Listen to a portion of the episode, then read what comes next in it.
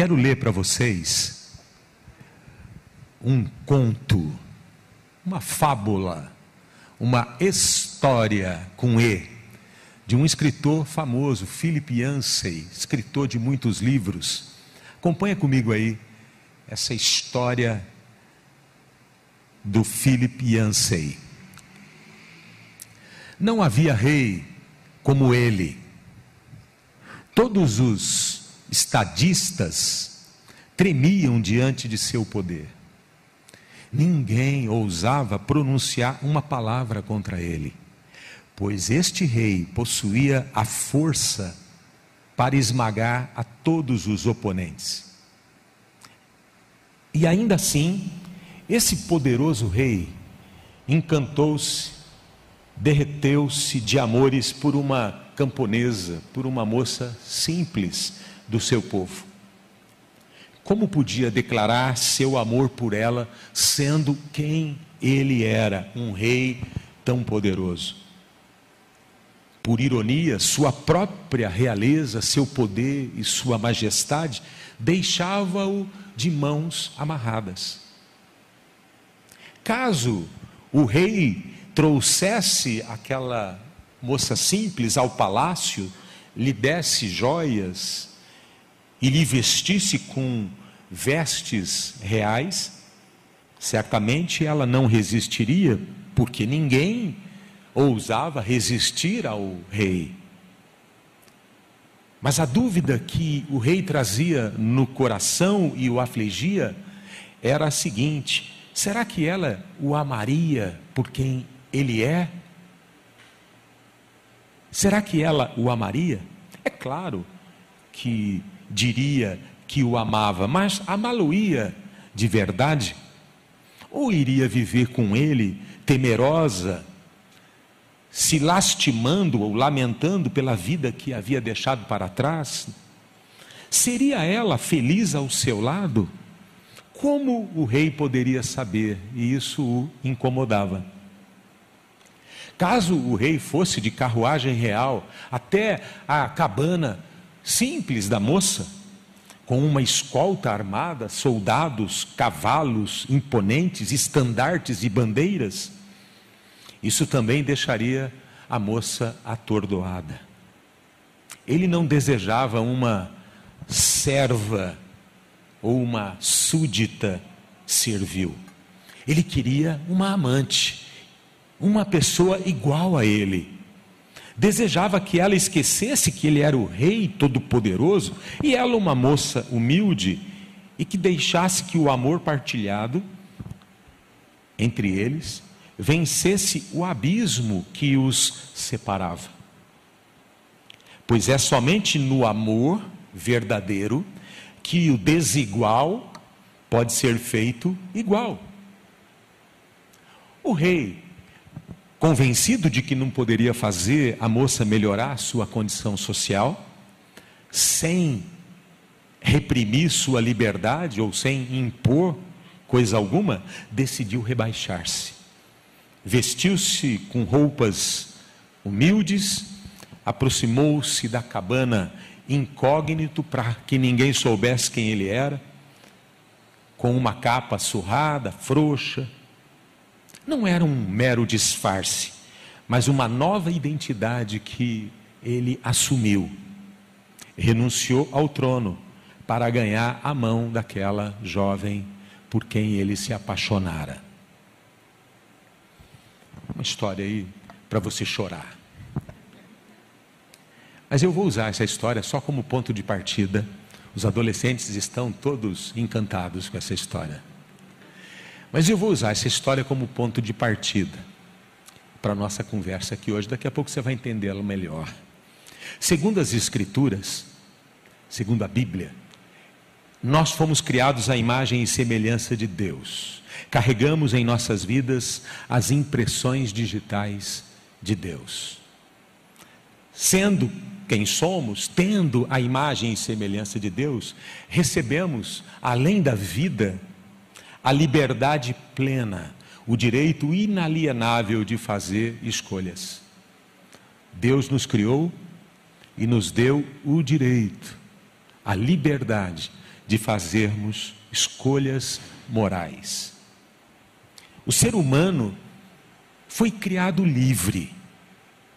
Somos livres até mesmo para rejeitar ao Criador. Somos livres para afirmar que Deus não existe. O ateu tem todo o direito de dizer: Eu não creio em Deus. Vive neste mundo criado por Deus, respira o ar oferecido por Deus, mas pode dizer, é direito dele dizer que Deus não existe. Até que o avião começa a cair. Mas ele tem direito de dizer que Deus não existe. É liberdade isso. Ele tem o direito. Somos livres para afirmar que Deus não existe, somos livres para vivermos nossas vidas apartados dos caminhos de Deus, somos livres para vivermos a eternidade separados de Deus, é uma escolha sua. Quero viver a eternidade separado de Deus. Tem um lugar para os que fazem essa escolha. A Bíblia chama esse lugar de inferno. É o lugar para os que querem viver sem Deus. Inferno. É? Você tem liberdade para isso, nós temos. E por mais acreditável que possa parecer, esse Deus Todo-Poderoso, Criador e Senhor absoluto do universo, respeita nossa liberdade de escolha. Você está aqui na igreja, no culto, adorando, cantando, orando, você está aqui porque você quer, não é verdade? Quem está aqui porque quer? Quem veio amarrado? Qual o marido que a mulher trouxe você na marra aí? Confessa. Não, às vezes tem, né? Mas a maioria vem porque quer adorar. Vem porque reconhece que Deus é bom. Vem porque reconhece que precisa de Deus.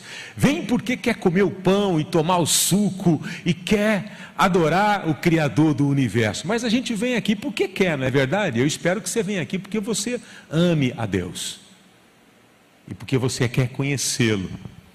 Um dos atributos concedidos por Deus aos seres humanos é o livre arbítrio, como a gente costuma dizer. Um Deus que é soberano concede aos seus filhos o poder de tomarem decisões morais, de fazerem escolhas morais. Você é responsável pelas escolhas que você faz na vida. Isso é uma característica que Deus nos deu. Se tivéssemos sido programados em nosso DNA para amarmos a Deus incondicionalmente, não saberíamos o que realmente significa o verdadeiro amor.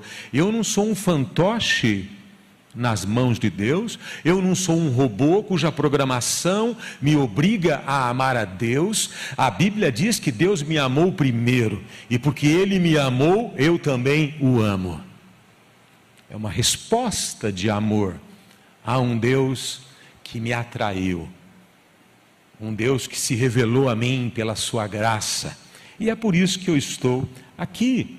A força do amor nasce da liberdade dos amantes. Quem aqui está casado sabe que viver junto na marra é horrível.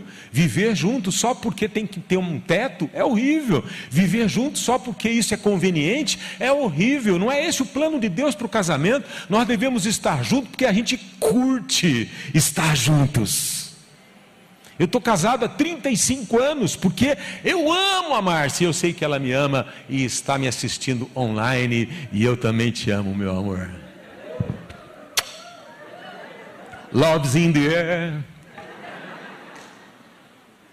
Não é verdade? Nós estamos juntos porque nos amamos.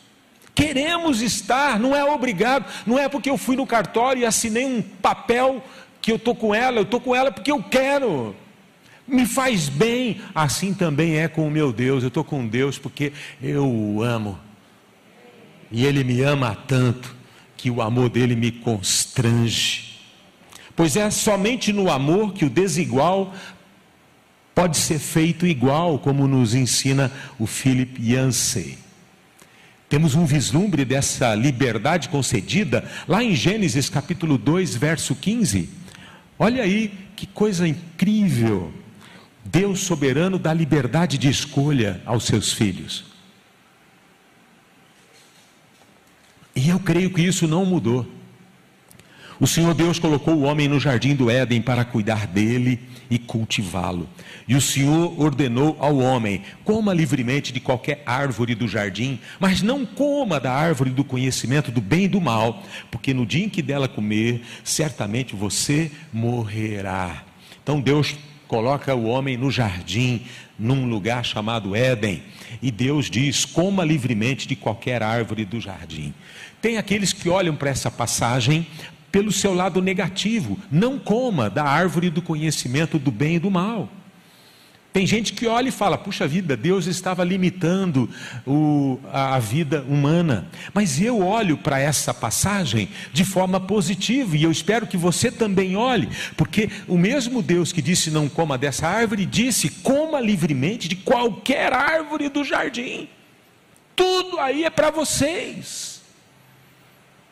Sabe aquela história do copo meio vazio e meio cheio? Tem gente que sempre prefere olhar o lado negativo. Eu prefiro olhar o lado positivo. Deus me criou, me deu tudo o que eu preciso para ter uma vida boa e abundante. Deus providenciou tudo o que era necessário para o jovem casal, concedendo-lhe ainda o direito de escolha. Coma livremente de tudo mas esta aqui você não deve comer, porque no dia que você comer, certamente você morrerá. Escolha. Se você quer viver no mundo de Deus, você precisa viver no mundo de Deus segundo os critérios de Deus. Mas se você quer viver no seu mundo, ok, você tem todo o direito. Por favor, dá licença. Foi o que aconteceu com Adão. Ele escolheu desobedecer, ele escolheu a morte, pois a morte ele teve direito de escolher. Eu escolho a desobediência, eu escolho a morte, porque o salário do pecado é a morte, consequência inevitável, causa reação, causa efeito. Direito de escolha. Desfrutar de plena comunhão com Deus, no mundo de Deus, ou criar o nosso próprio mundo, segundo os nossos critérios e, consequentemente, privados da comunhão com Deus. Vocês sabem o que aconteceu. O homem exerceu o seu direito de escolha, o poder de fazer escolhas morais, deu ouvidos à serpente enganosa e arriscaram-se em um mundo longe de Deus. As consequências foram inevitáveis. Olha o que Paulo diz em Romanos capítulo 5, verso 12. Romanos 5, verso 12. Portanto, da mesma forma como o pecado entrou no mundo por um homem, Adão, e pelo pecado a morte, assim também a morte veio a todos os homens, porque todos pecaram. Paulo está dizendo que o Adão, ao fazer a sua escolha, lançou a sombra da morte sobre toda a humanidade. Pecado. No grego, amartia significa não ter parte em em Deus. Errar o alvo, Adão errou o alvo, desviar-se do caminho da retidão e da honra, violar a lei de Deus. Isso é pecado. Adão violou um princípio, um mandamento, uma ordem clara de Deus, e isso trouxe consequências. Não posso andar com Deus, irmãos, em meus termos e em minhas condições. Preciso andar com Deus nos termos e condições de Deus. Deus disse ao homem: Porque no dia em que dela comer, certamente você morrerá. E uma nova realidade se impôs ao homem: o estado de morte. O estado de morte. Pois construir um novo mundo, não segundo Deus, mas segundo o próprio coração humano, traria consequências inevitáveis. O livro de Gênesis descreve em letras garrafais que os primeiros passos do homem longe do jardim, quanto mais a leste do jardim, quanto mais distante da presença de Deus, os problemas começaram a acontecer. Logo de início, Caim vai matar Abel, seu irmão, por inveja. A oferta de Abel foi aceita, a de Caim não foi. Ele se revoltou, o pecado bateu na porta, ele abriu a porta e ele matou o seu irmão. O homicídio chega à raça humana porque o homem escolheu viver a leste do jardim, segundo as Escrituras. E segue a história, temos a geração de Noé, quando a corrupção dominava a sociedade, aquela geração foi tão longe no pecado, ultrapassou todos os limites aceitáveis do pecado, que Deus teve que intervir, falou: esse povo está louco. Esse povo não tem limites, eles estão desenfreados, e então Deus vai trazer juízo sobre a terra, o dilúvio. Sabe por que o dilúvio veio? Porque era preciso refrear o mal. O dilúvio veio porque Deus não podia permitir que o mal continuasse daquele jeito, crescente.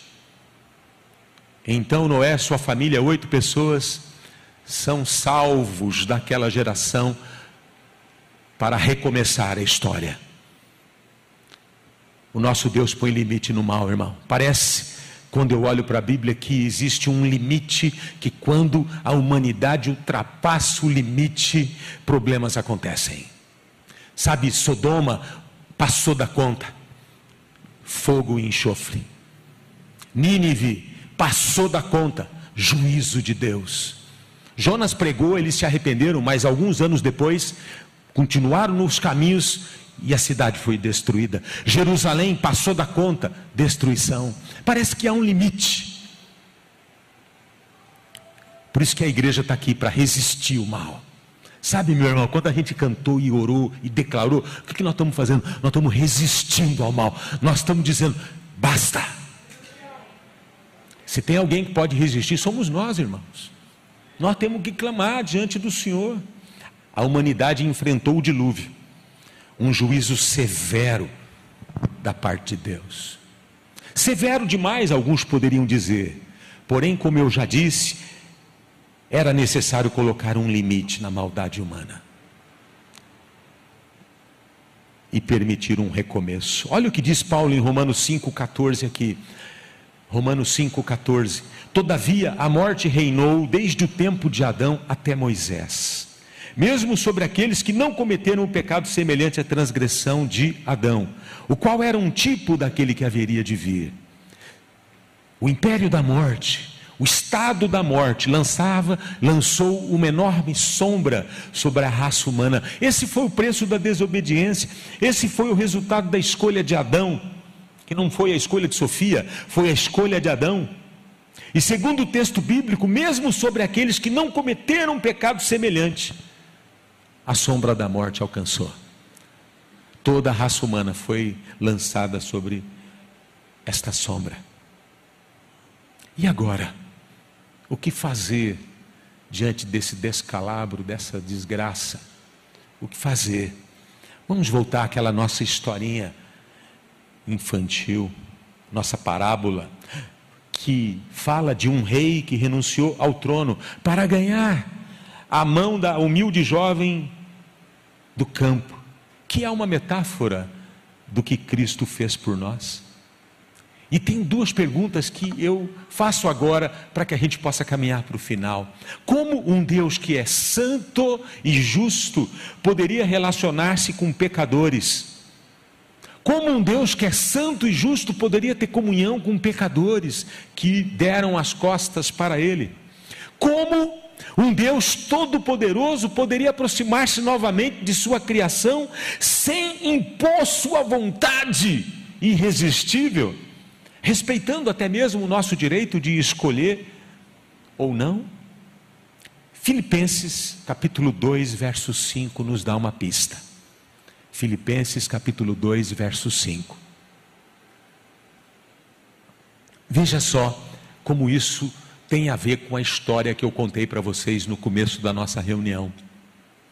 Seja a atitude de vocês a mesma de Cristo Jesus, que, embora sendo Deus, não considerou que o ser igual a Deus era algo a que devia apegar-se, mas esvaziou-se a si mesmo, vindo a ser servo, tornando-se semelhante aos homens e sendo encontrado em forma humana, humilhou-se a si mesmo e foi obediente até a morte e morte de cruz.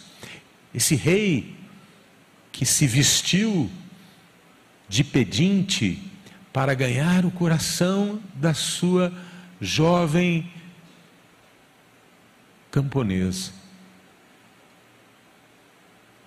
é uma figura de Jesus que se faz servo. O Deus Todo-Poderoso e Glorioso se faz homem, para que eu e você possamos ver nele alguém como nós, um igual, homem de dores, diz a Bíblia. Alguém que se desfez de todo o poder e veio caminhar nesse mundo tenebroso para trazer esperança aos corações cansados. Isso é Jesus. Isso é Jesus. A humanidade desistira de Deus. A humanidade deu as costas para Deus. Mas Deus jamais desistiu da humanidade. E no tempo oportuno, ele agiu. Gálatas capítulo 4, verso 4 diz assim: Mas quando chegou a plenitude do tempo, Deus enviou seu filho, nascido de mulher, nascido debaixo da lei, a fim de redimir os que estavam sobre a lei, para que recebêssemos a adoção de filhos. E porque vocês são filhos, Deus enviou o Espírito de seu Filho aos seus corações, o qual clama: Abba, Pai. Abba é Pai.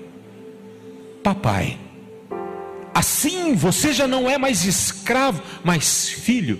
E por ser filho, Deus fez de você herdeiro de todas as suas possessões, de todo o seu reino, de todo o seu poder e sua glória. Você pode dizer amém?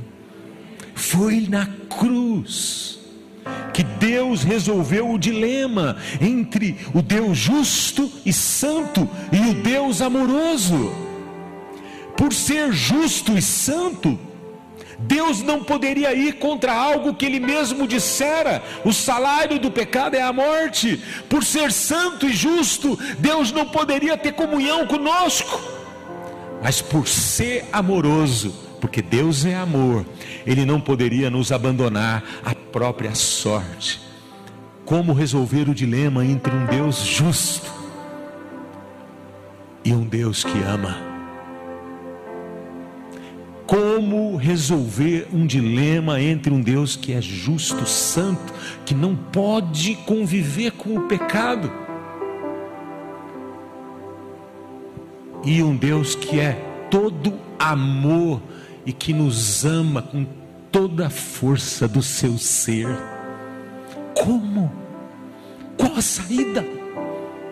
Como não ir contra um atributo que é a justiça? E como fazer valer outro atributo, que é o amor? Como? Como? Como Deus resolveria esse dilema? João capítulo 3, verso 17.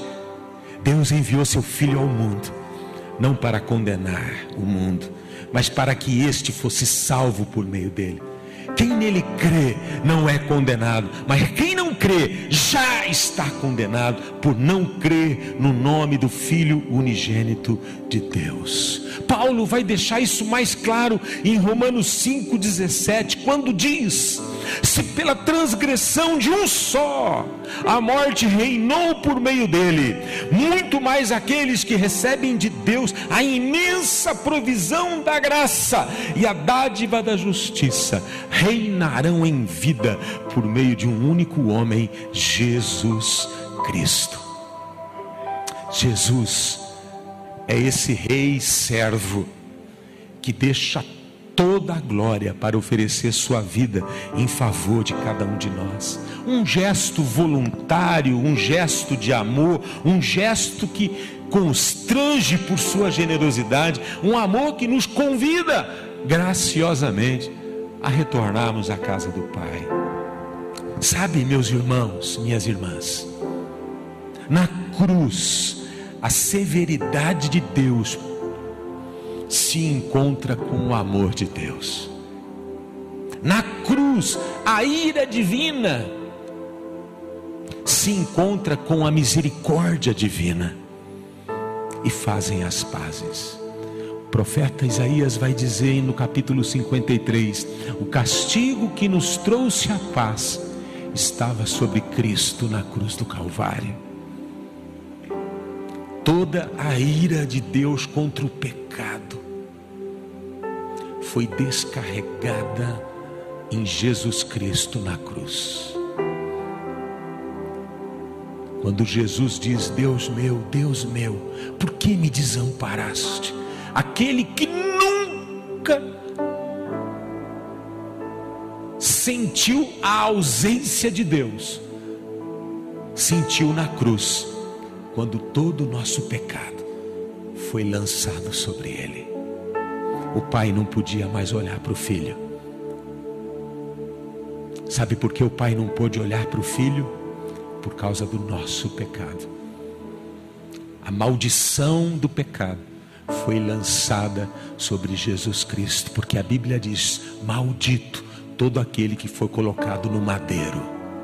Ele se fez maldito para que nós fôssemos benditos do Pai. Rei servo. Rei servo. Norman Geisler, um apologista cristão, ele diz o seguinte: acompanhe.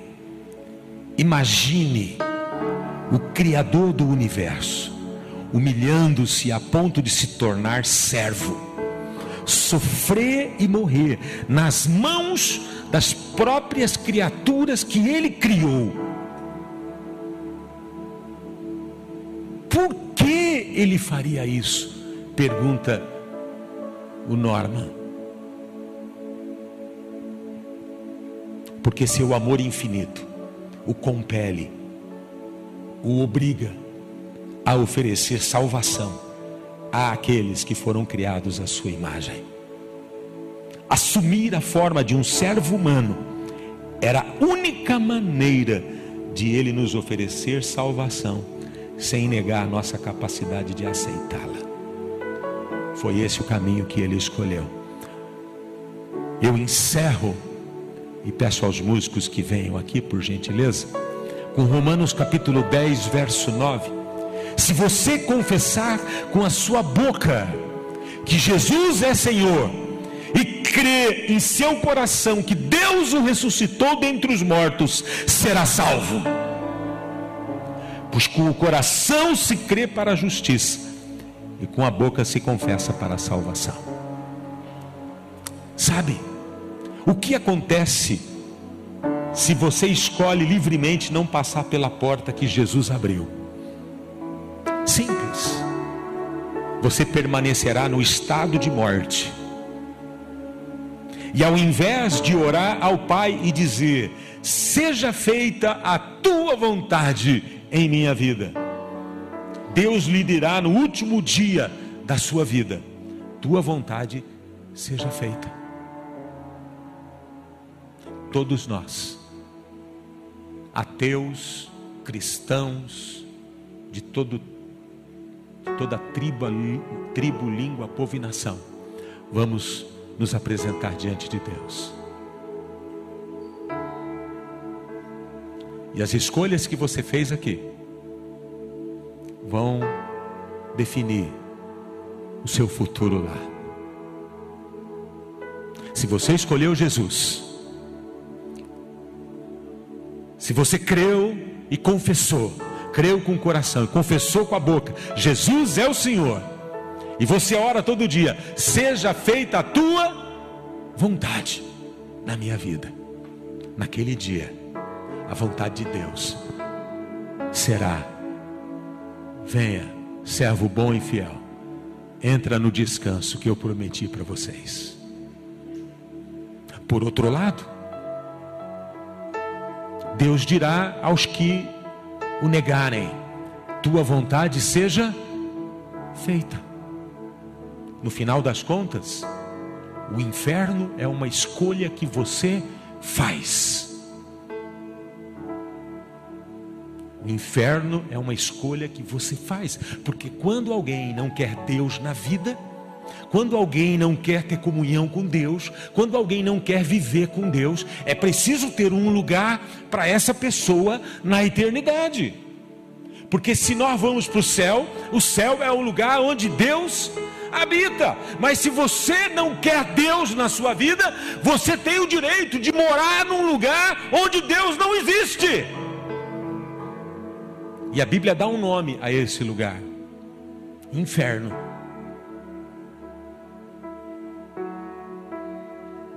Simples assim, é um lugar que Deus preparou para quem não suporta Deus, para quem não quer Deus na vida. Tem um lugar. Você ia ficar onde? Você ia ser um fantasminha perdido? Não. Tem um lugar para a alma daqueles que resistem a Deus.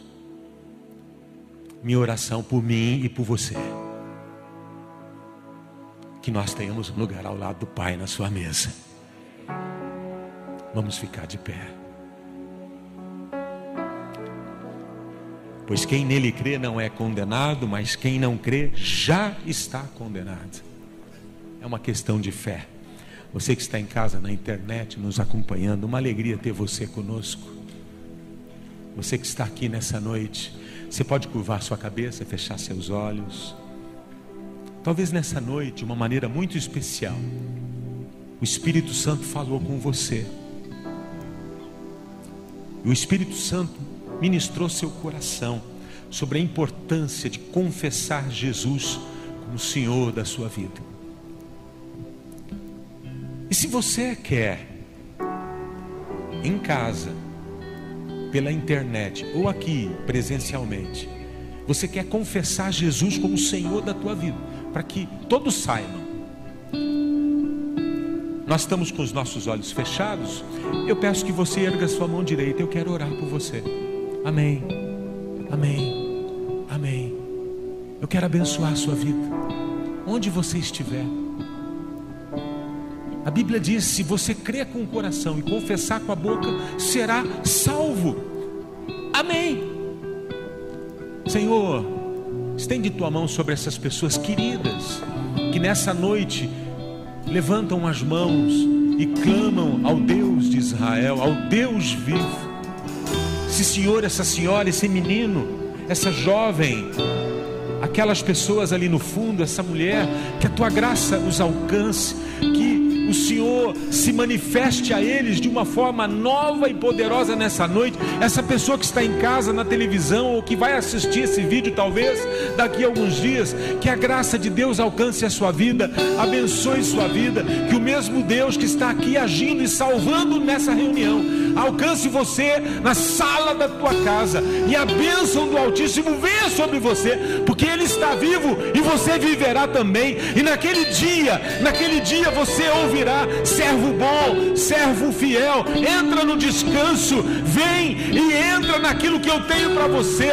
E eu quero declarar que a morte não tem mais nenhum direito sobre você. O estado de morte cessa agora, no nome de Jesus. E eu declaro salvação sobre a sua vida, no nome de Jesus.